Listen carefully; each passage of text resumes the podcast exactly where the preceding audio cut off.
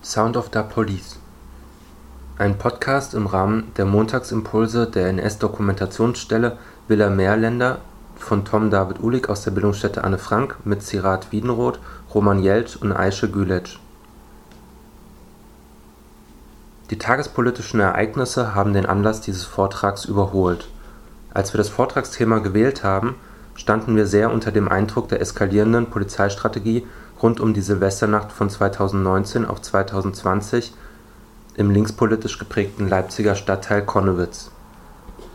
Die nachfolgende Dämonisierung der Linken und Rechtfertigungsversuche von Polizeigewalt und Repression, die danach durch die Presse geisterte, ist nunmehr überschattet von den rassistischen Exzessen der Polizei in den USA und den Protesten, die sich dagegen richtet, die nun auch ihren Weg nach Deutschland gefunden haben.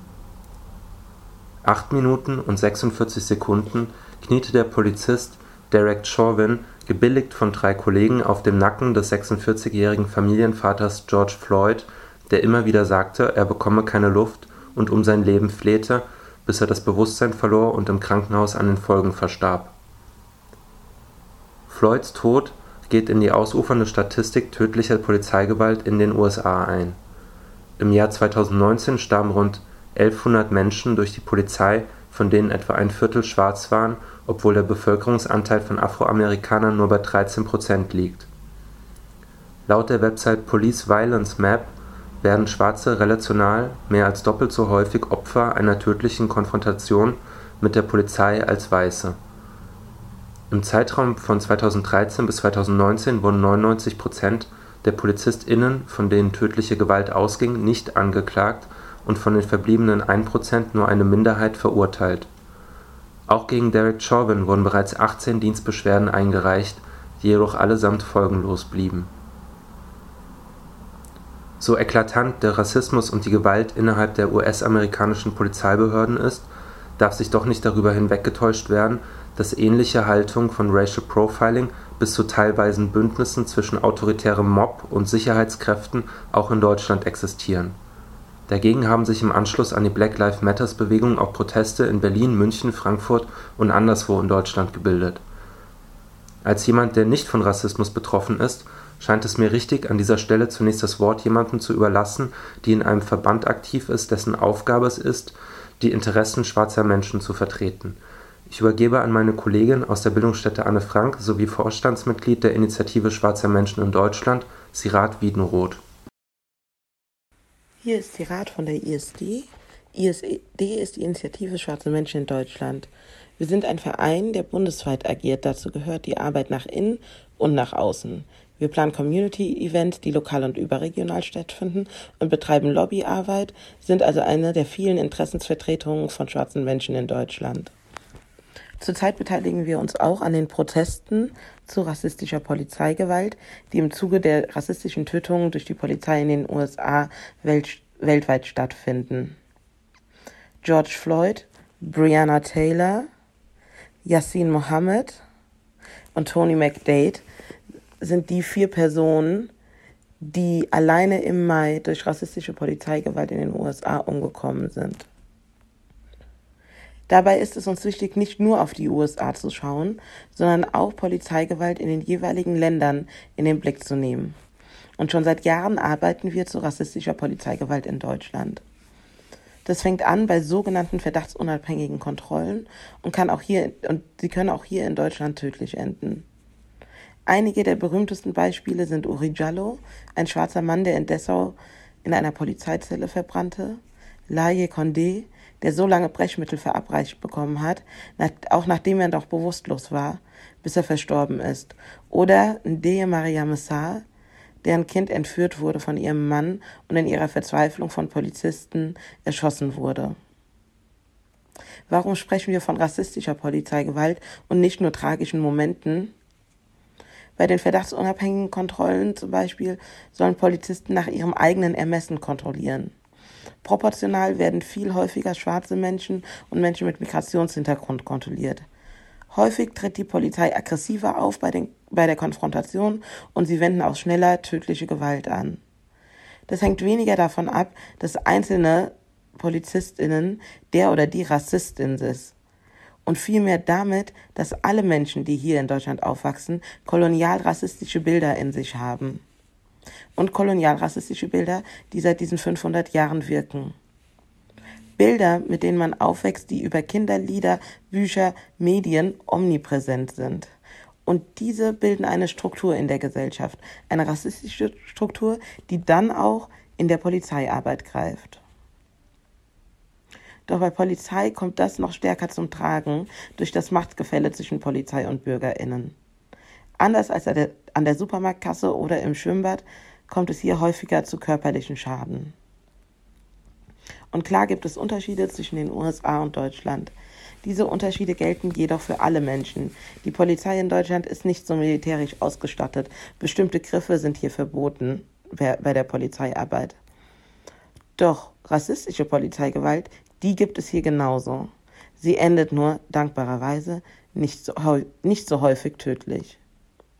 Wir fordern unter anderem seit Jahren ein Verbot von unabhängigen Polizeikontrollen, wenn es keine Verdachtsmomente für eine Straftat gibt. Denn dann lassen sich Polizistinnen von ihren inneren Bildern leiten. Und diese sind nun mal gesellschaftlich rassistisch geprägt. Und diese Kontrollen sind ein Gateway für weitere polizeiliche Übergriffe. Außerdem braucht es unabhängige Strukturen, die diese Tötungen aufklären. Bis jetzt spricht sich die Polizei meistens selbst frei. In so skandalösen Fällen wie bei Uri Jallo hilft die Justiz teilweise nach. Wenn wir an Polizei denken, haben unterschiedliche Leute vermutlich sehr unterschiedliche, zum Teil konträre Bilder im Kopf. Die einen denken vielleicht an die freundliche Wachtmeisterin, die man anrufen kann, wenn man in Schwierigkeiten gerät, die freundlich nickend die Aussage vom gestohlenen Fahrrad aufnimmt und überhaupt das Gelingen staatlicher Verantwortung repräsentiert. Für andere tritt die Polizei in martialischer Kriegerrüstung in Erscheinung, gepanzert, mit Schlagstöcken, Pfefferspray, Kabelbindern und Wasserwerfern bewaffnet oder als Schikaneure, die den öffentlichen Raum durchstreifen und mit maßlosen Befugnissen ausgestattet sind. Bisweilen prallen diese Bilder auch aufeinander. Beispielsweise war der Protest gegen den geplanten Tiefbahnhof Stuttgart 21 überwiegend von einem eher bürgerlichen Milieu getragen. (Gewerkschafter, Natur und ParkschützerInnen und SPD und Grünen-Mitglieder). Menschen also, die in ihrem Alltag wohl eher selten in Konflikt mit der Polizei geraten dürften. Entsprechend war das Auftreten der Protestierenden auch wenig militant ziviler Ungehorsam gegenüber Sitzblockaden kaum hinaus, so dass das Entsetzen von Protestierenden angesichts der brachialen Polizeigewalt bei der Räumung des Stuttgarter Schlossgartens am 30. September 2010 groß war. Wie vermutlich bei den meisten das Entsetzen und die Hilflosigkeit groß ist, wenn sie das erste Mal mit der Realität eines Polizeiknüppels und dem Erstaunen konfrontiert werden, dass diese Gewalt erlaubt ist und sich ihr zu widersetzen strafbar zwischen 360 und 1000 Demonstrierenden wurden bei dem Polizeieinsatz verletzt, der damals 65-jährige Dietrich Wagner verlor durch den Strahl eines Wasserwerfers das Augenlicht. Zunächst ermittelte die Staatsanwaltschaft gegen Wagner, ob ein Anfangsverdacht wegen versuchter Körperverletzung vorliege, denn Wagner hatte mit einigen anderen Demonstrierenden Kastanien auf die Polizei geworfen nach sechs Jahren des Prozessierens erhielt Wagner schließlich eine Entschädigungszahlung von 120.000 Euro und der Polizeieinsatz wurde vom Verwaltungsgericht Stuttgart als rechtswidrig eingestuft. Das Bild vom blutüberströmten Wagner war kurzzeitig zum Symbol für Polizeigewalt geworden und trug wohl maßgeblich zum Regierungswechsel in Baden-Württemberg bei, was auch damit zu tun haben dürfte, dass das Opfer als unbescholtener Bürger galt der berentete Ingenieur war nach eigener Aussage mit Ausnahme seiner Studienzeit zuvor nicht politisch aktiv gewesen. Es war eben ein harmloser Protest mit einem harmlosen Anliegen und harmlosen Opfern einer brutal vorgehenden Polizei. Ähnliche Bilder, wie beispielsweise während der Proteste gegen den G20-Gipfel, zeitigten keine unmittelbare politischen Konsequenzen. Wenn die radikale Linke oder marginalisierte Gruppen und Einzelpersonen in Auseinandersetzungen mit der Polizei involviert sind, fällt es scheinbar leichter, die öffentliche Stimmung für die Seite der Sicherheitskräfte einzunehmen. Ein Beispiel zu dieser Stimmungsmache. Das Jahr 2020 begann mit einer Empörungswelle in der deutschen Medienlandschaft und bei ihrer Leserinnenschaft. Im Leipziger Stadtteil Connewitz sollen nach Angaben der Polizei Linksautonome einen Polizisten organisiert überfallen haben, so dass dieser mit einer Not-OP behandelt werden musste. Der Innenminister Horst Seehofer schaltete sich ein: „ Zitat, Die brutale Gewalt auf Polizeibeamte in Leipzig verurteile ich aufs Schärfste. Diese Tat zeigt, menschenverachtende Gewalt geht auch von Linksextremisten aus und erforderte „ Zitat, uneingeschränkten Respekt und Ansehen für Rettungs und Einsatzkräfte.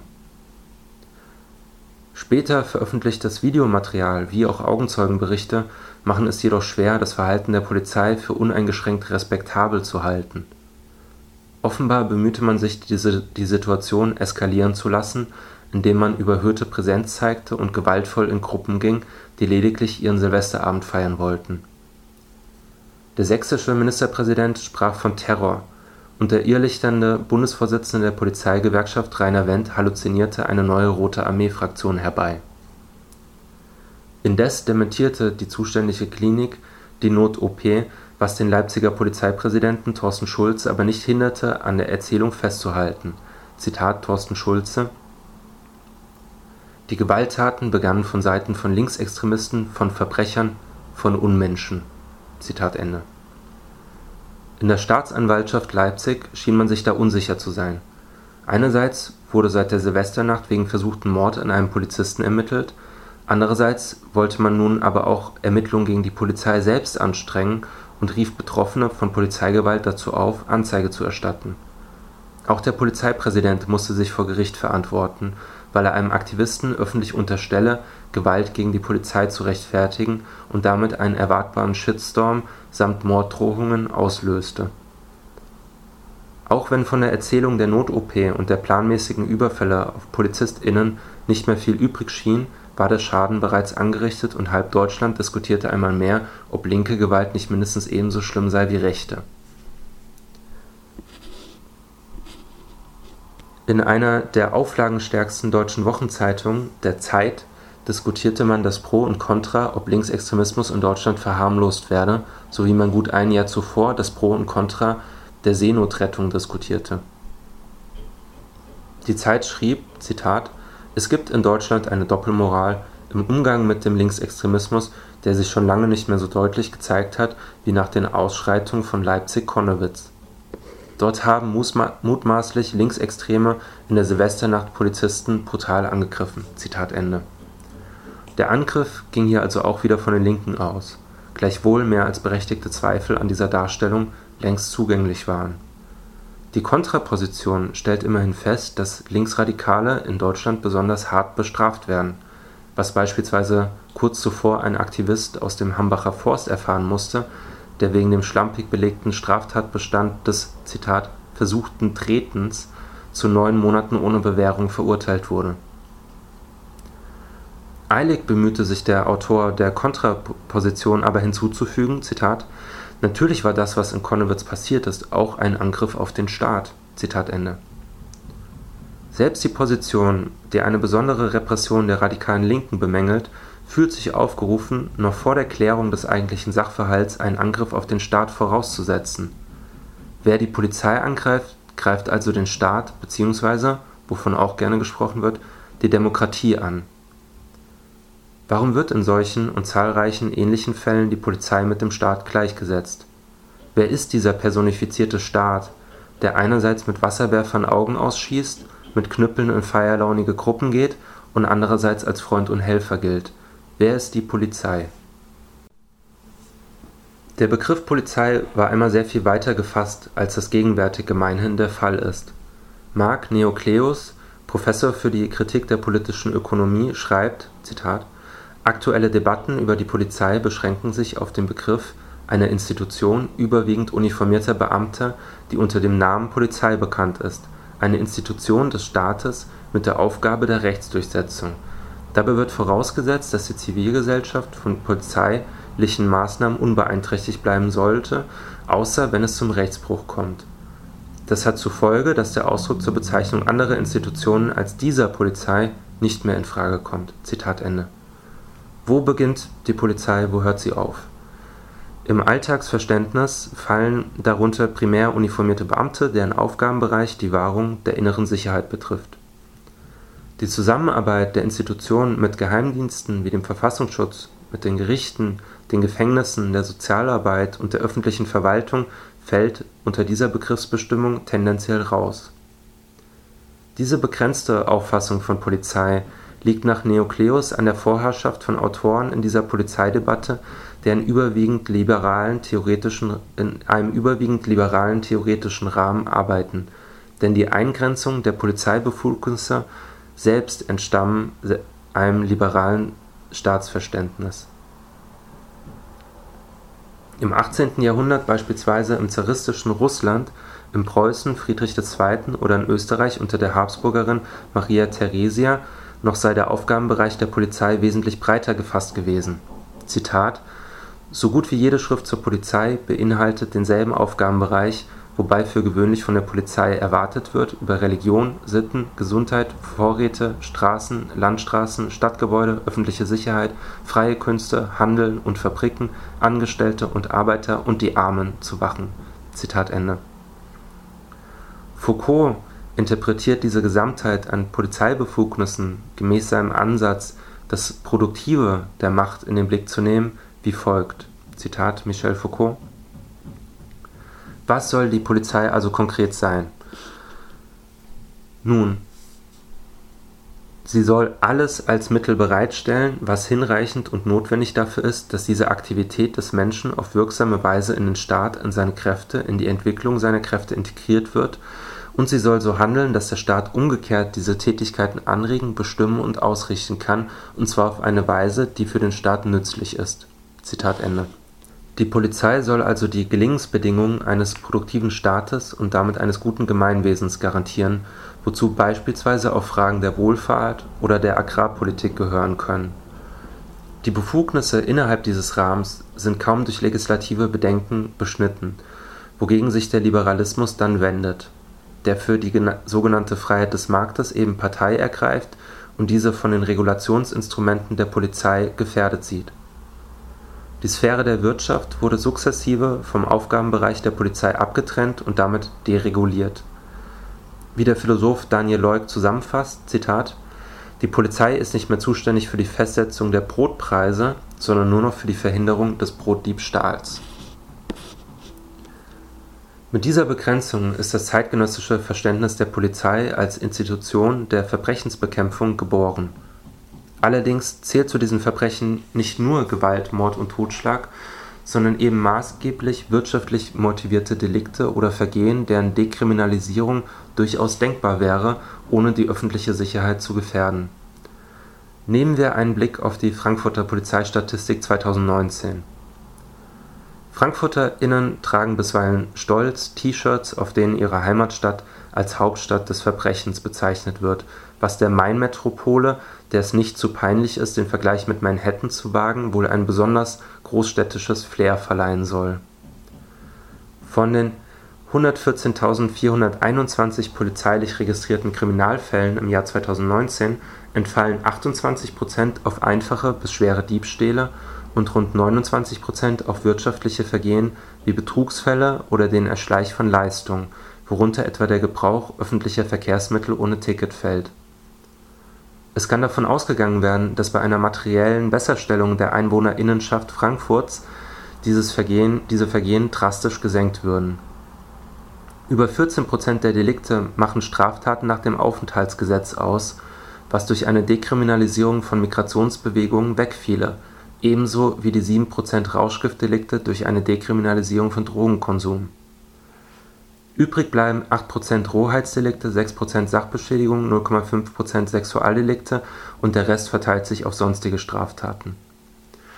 Auf einen Großteil der Verbrechen, mit denen die Polizei sich befasst, gibt es also auch andere, möglicherweise präventive Antworten als polizeiliche, etwa die Linderung materieller Not oder sozialarbeiterische Hilfeleistung die Polizei, wenn wir den Begriff von uniformierten Beamten zu dem hin ausweiten, was man möglicherweise Polizeiapparat nennen könnte, schafft sich einen Großteil ihrer Aufgaben auch immer selbst. 8416 Fälle die allein in Frankfurt 2019 wegfallen, wenn der öffentliche Nahverkehr umsonst wäre. Ein wirksameres Mittel zur Verbrechensbekämpfung lässt sich schwer finden. Die politische Haltung, die sich für eine schrittweise Abschaffung der Polizei einsetzt durch die Abschaffung ihres maßgeblichen Arbeitsbereichs mittels Dekriminalisierung und Investitionen in den sozialen Sektor, nennt sich Abolitionismus. VertreterInnen dieses Ansatzes halten die Institution der Polizei für nicht reformierbar, etwa durch stärkere demokratische Kontrolle, und fordern eine Allokation der polizeilichen Ressourcen hin zu den Gemeinden. Irritieren mag der Begriff im deutschen Kontext, weil damit gemeinhin die Abschaffung der Sklaverei assoziiert wird, was jedoch dadurch erklärbar wird, dass rassistische Polizeiwillkür in den USA, aus denen eben dieser Ansatz derzeit am wirkmächtigsten artikuliert wird, bisweilen durchaus als eine Fortsetzung der Sklaverei gesehen wird.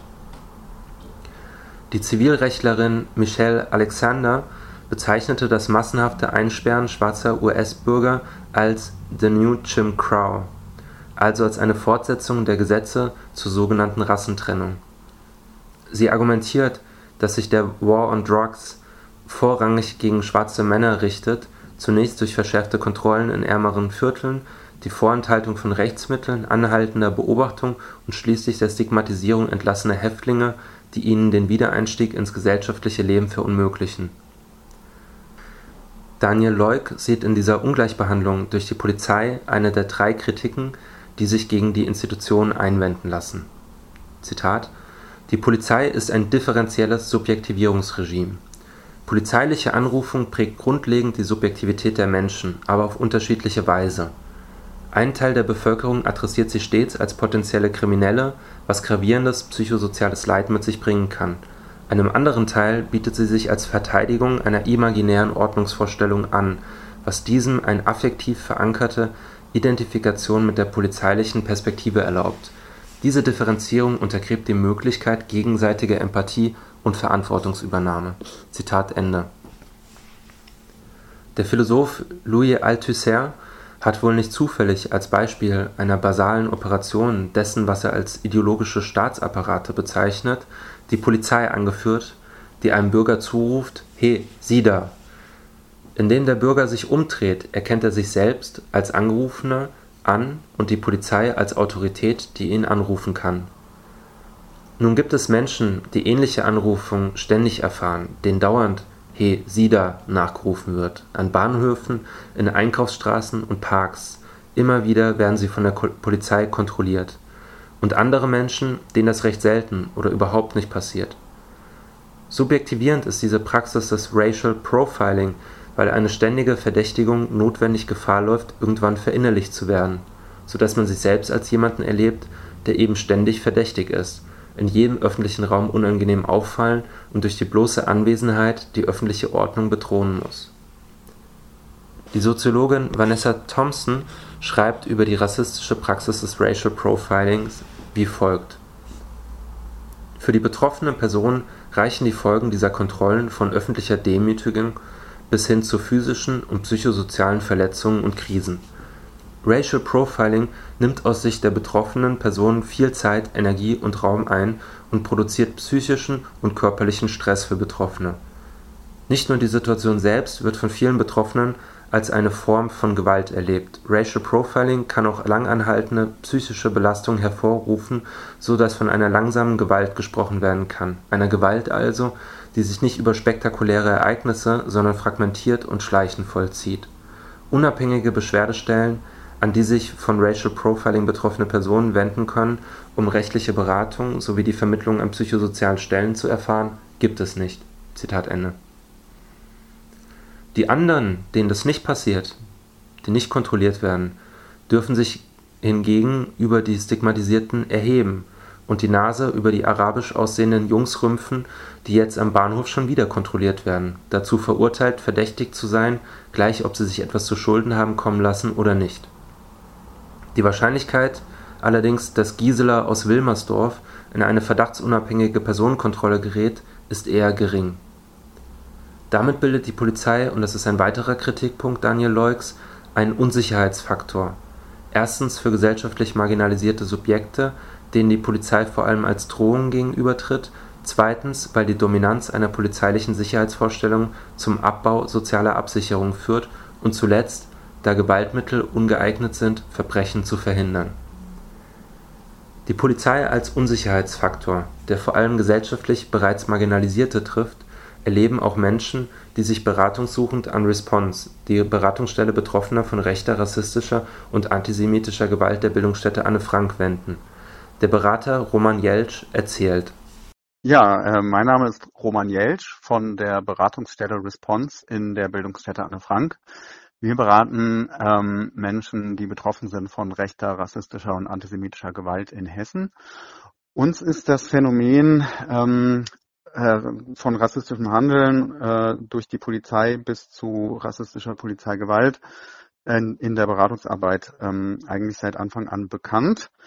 Ähm, das heißt, wir kriegen Beratungsanfragen von Personen, die betroffen sind, ähm, die sich dann fragen, äh, wie sie damit umgehen können, ähm, was sie, was sie damit machen sollen oder sollten. Ähm, das sind beispielsweise Fälle, äh, wo Situationen beispielsweise beim Falschparken eskaliert sind, ähm, Menschen, die dann kontrolliert wurden, ähm, wo aber durch eben eine rassistische Perspektive der Polizei äh, die Situation derart eskaliert, dass die Menschen danach dann ähm, Schleudertrauma oder blaue Flecken hatten. Das sind Situationen von klassischem Racial Profiling, die dann eskalieren, ähm, bis hin zu sogar Fällen, ähm, wo Menschen die Polizei selbst gerufen hatten, äh, und in der Folge dann aber im Fokus standen. Ähm, wichtig dazu zu sagen ist, dass wir Rassismus immer als strukturelles Problem in der Gesellschaft, in der Gesellschaft sehen.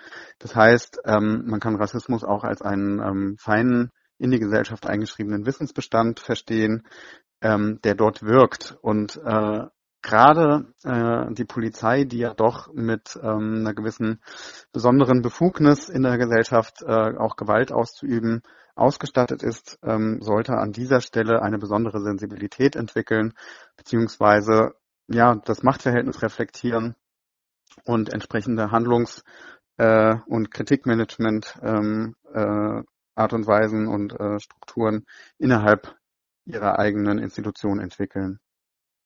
Und indem wir Rassismus als strukturelles Problem verstehen, ähm, wird auch nochmal deutlich, entgegen der häufigen Vorstellung, dass es nicht darum geht, jeden einzelnen Polizeibeamten oder Beamtin als rassistisch zu bezeichnen, sondern wir müssen davon ausgehen, dass es ein gesamtgesellschaftliches Phänomen ist und dementsprechend auch die Institution Polizei nicht gewahr davor ist. Ähm, ein schönes Beispiel, wie mit ähm, äh, Machtmissbrauch oder ähm, äh, ja, einem strukturellen Problem ähm, äh, in einer machtvollen Arbeit umgegangen werden kann, ist, äh, sind die, ähm, ja, ich nenne es mal Skandale äh, der Heimunterbringung in der sozialen Arbeit aus den, äh, die in den 90ern und 2000ern bekannt wurden. Ähm, das hatte eine wirklich große Welle ausgelöst und in der sozialpädagogischen Theorie beispielsweise wurde sich enorm damit beschäftigt, ähm, wie dem begegnet werden kann. Also das heißt, es wurde wirklich äh, kritisch ähm, und also machtkritisch äh, sich die Arbeit angeguckt, das ganze Feld angeguckt und dementsprechend dann auch ähm, beispielsweise Vorgehensweisen ähm, zum Kritikmanagement implementiert. Die deutsche Polizei gibt sich sichtlich Mühe, ihr öffentliches Bild zum Positiven zu verändern. Professionelle Social-Media-Auftritte der städtischen Polizei oder Landeskriminalämter berichten, häufig mit scherzhaften, selbstironischem Gestus, von der alltäglichen Polizeiarbeit und versuchen darüber offenbar Nähe herzustellen. Mit tatsächlichen Reformen tut man sich aber immer noch schwer. Beispielsweise wurde im Herbst 2019 von der Uni Bochum der Zwischenbericht zum Forschungsprojekt Körperverletzungen im Amt durch PolizeibeamtInnen veröffentlicht, bei dem rund 5700 Personen befragt wurden, die Gewalt seitens der Polizei erlebt haben, zumeist bei Großveranstaltungen wie Demonstrationen oder Fußballspielen. Beinahe 3700 Personen schätzten dabei die Gewalt als unverhältnismäßig bis rechtswidrig ein. Besonders frappierend ist dabei die Geschwindigkeit der Gewaltentwicklung, die nicht gerade auf ein deeskalierendes Verhalten der Polizei hindeutet 54 Prozent der Befragten gaben an, vom Erstkontakt mit der Polizei bis zur Gewaltanwendung seien unter zwei Minuten verstrichen, was nicht nur bei Großveranstaltungen der Fall war, sondern auch bei Personen und Verkehrskontrollen oder auch bei Wohnungsdurchsuchungen. Lediglich 13 Prozent der berichteten Fällen führten nach Kenntnis der Betroffenen zu einem Strafverfahren und von denen wurden 93 Prozent eingestellt, meistens mit der Begründung ein, eines mangelnden Tatverdachts und bei Großveranstaltungen häufig, weil die Beamten nicht mehr identifiziert werden konnten. Nun könnte man denken, dass eine Institution, die auf ihr Image bedacht, ja in der alltäglichen Praxis sogar darauf angewiesen ist, da sonst mit weniger Kooperation der Bevölkerung gerechnet werden kann, derlei empirische Empfunde, wenn schon nicht dankbar auf, so doch zumindest ernst nimmt. Das Gegenteil war allerdings der Fall. Der Landesvorsitzende der Deutschen Polizeigewerkschaft in Nordrhein-Westfalen, Erich Rettinghaus, sagte, er glaube nicht an brauchbare Ergebnisse aus der Studie, da die Befragung anonym gewesen sei. Der bereits erwähnte Bundespräsident der Polizeigewerkschaft Rainer Wendt sprach von einer sogenannten Studie, und die Gewerkschaft in Bayern setzte die falsche Behauptung in die Welt, es seien lediglich 1000 Menschen befragt und nicht geprüft worden, ob darunter Menschen den Fragebogen mehrfach ausfüllten. Niemand erwartet von einer Institution ihre eigene Überwindung. Wohl aber demokratische Reform, deren Voraussetzung zunächst die Fähigkeit zur Selbstkritik wäre. Darin mangelt es aber der Institution Polizei, die immer wieder darum bemüht scheint, weitere Kompetenzen anzuhäufen und Kritik von sich zu weisen und sich allgemein demokratischen Kontrollen zu entziehen.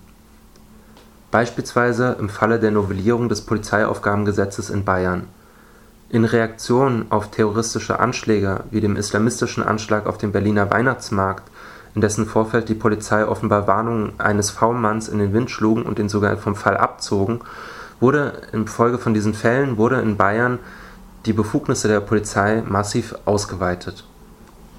Elektronische Aufenthalts- und Telefonüberwachung, Aufenthaltsanordnung und Kontaktverbote werden nun bei Verdacht auf drohende Gefahr möglich ebenso wie die Umgehung der Höchstdauer des Sicherungsgewahrsams von 14 Tagen. Die bayerische Polizei darf nun Menschen ohne ordentlichen Prozess, sondern lediglich bei einer Prüfung alle drei Monate beliebig lange in Gewahrsam nehmen. Diese Gesetzgebung durch den Bayerischen Landtag ging sogar der Bayerischen Polizeigewerkschaft zu weit, die eine mangelnde Akzeptanz der Gesetze in der Bevölkerung befürchtete. Im selben Jahr der Gesetzesnovellierung in Bayern gab die Bundesregierung auf Anfrage bekannt, dass sie mehr linke als rechtsextreme Gefährder sehe, nämlich 130 gegen 126, was angesichts der bisweilen mörderischen Eskalation rechter Gewalt in den letzten Jahren irritieren mag. Da sich das neue Polizeiaufgabengesetz dezidiert gegen Gefährder richtet, steht zu befürchten, dass derlei Kompetenzerweiterungen mit unkontrollierten Repressionen gegen Linke einhergehen werden Neben derlei Schützenhilfe durch die Gesetzgebung ist in der Polizei eine fortschreitende Militarisierung zu beobachten.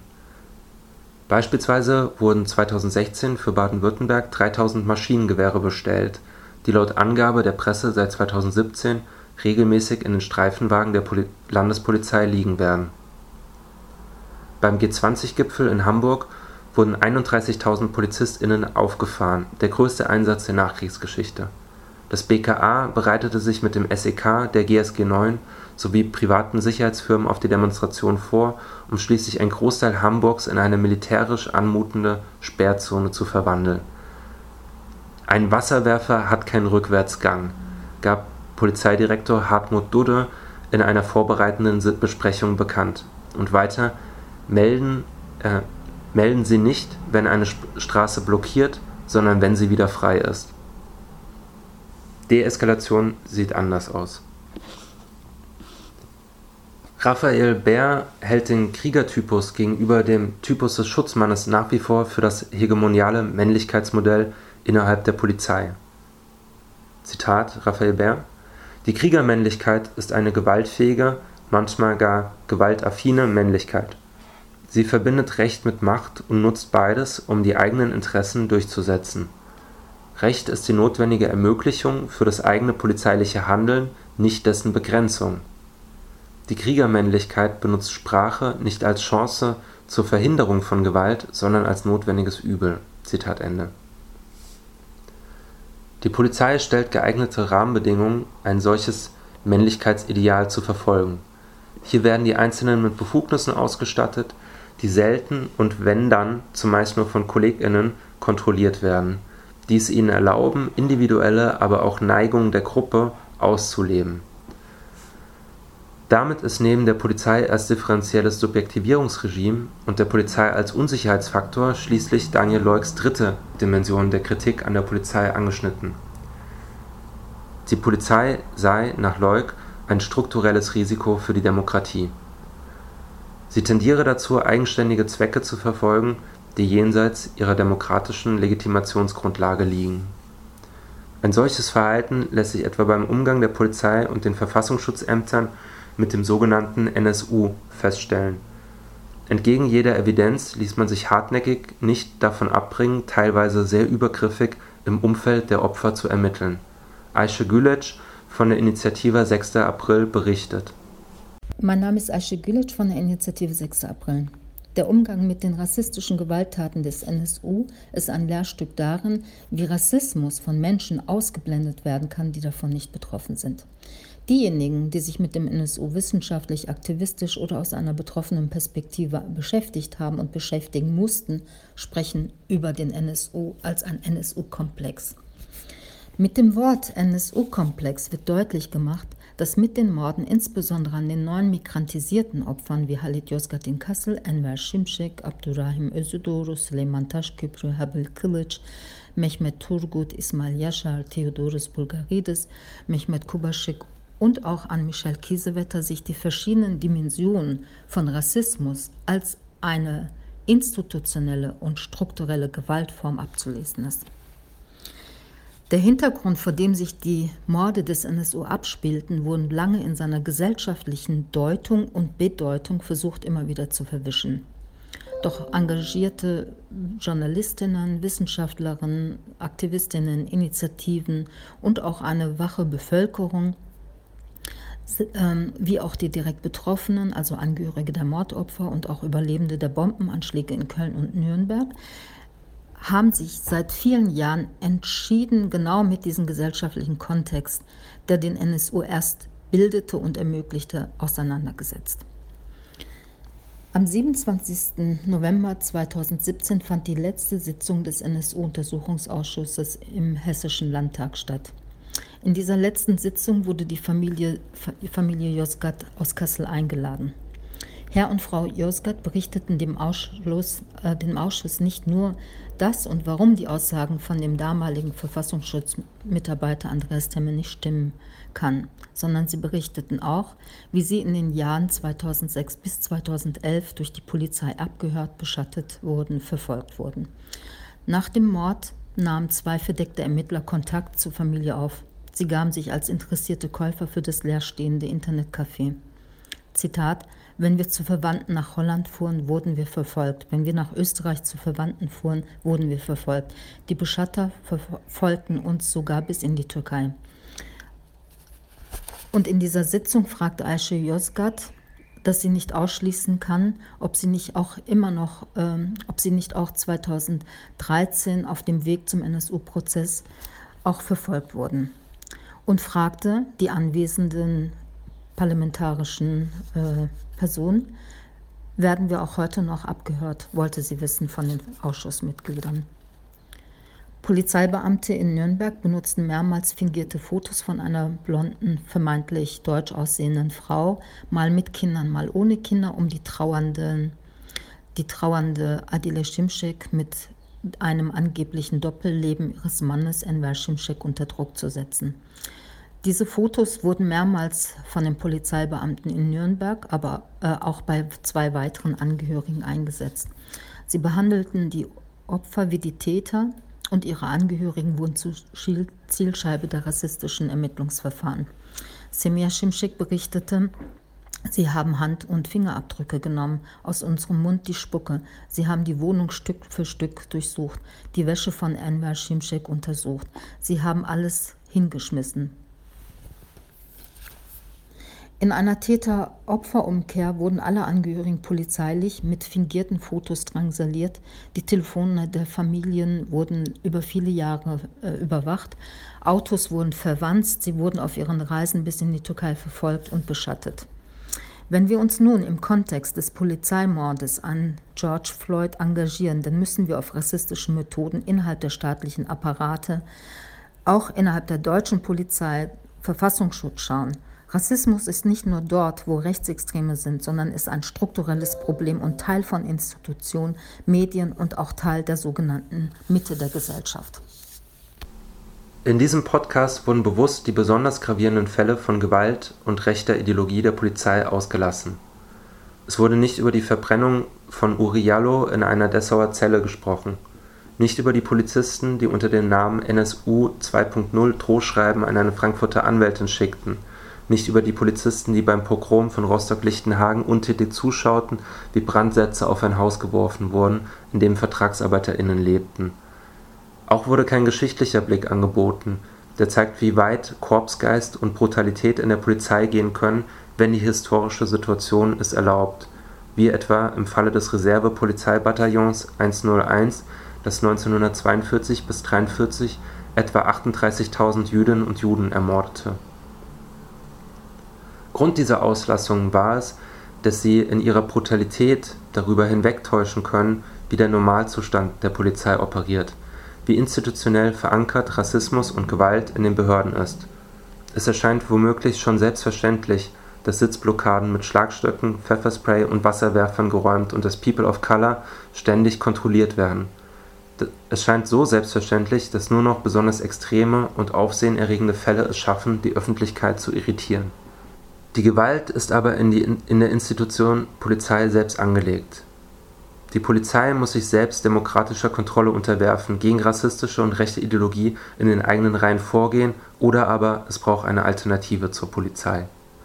Daniel Leuk zitiert den Schriftsteller Oren Squire, der über einen Bummelstreik der New Yorker Polizei berichtet, in dessen Folge wieder erwarten die Stadt nicht in Chaos versunken ist. Zitat die letzten beiden Wochen waren wie ein Urlaub von Angst, Überwachung und Strafe. Vielleicht fühlt es sich so an, nicht die ganze Zeit vorverurteilt und als verdächtige Kriminelle angesehen zu werden. Vielleicht ist das ein wenig so, wie es sich anfühlt, weiß zu sein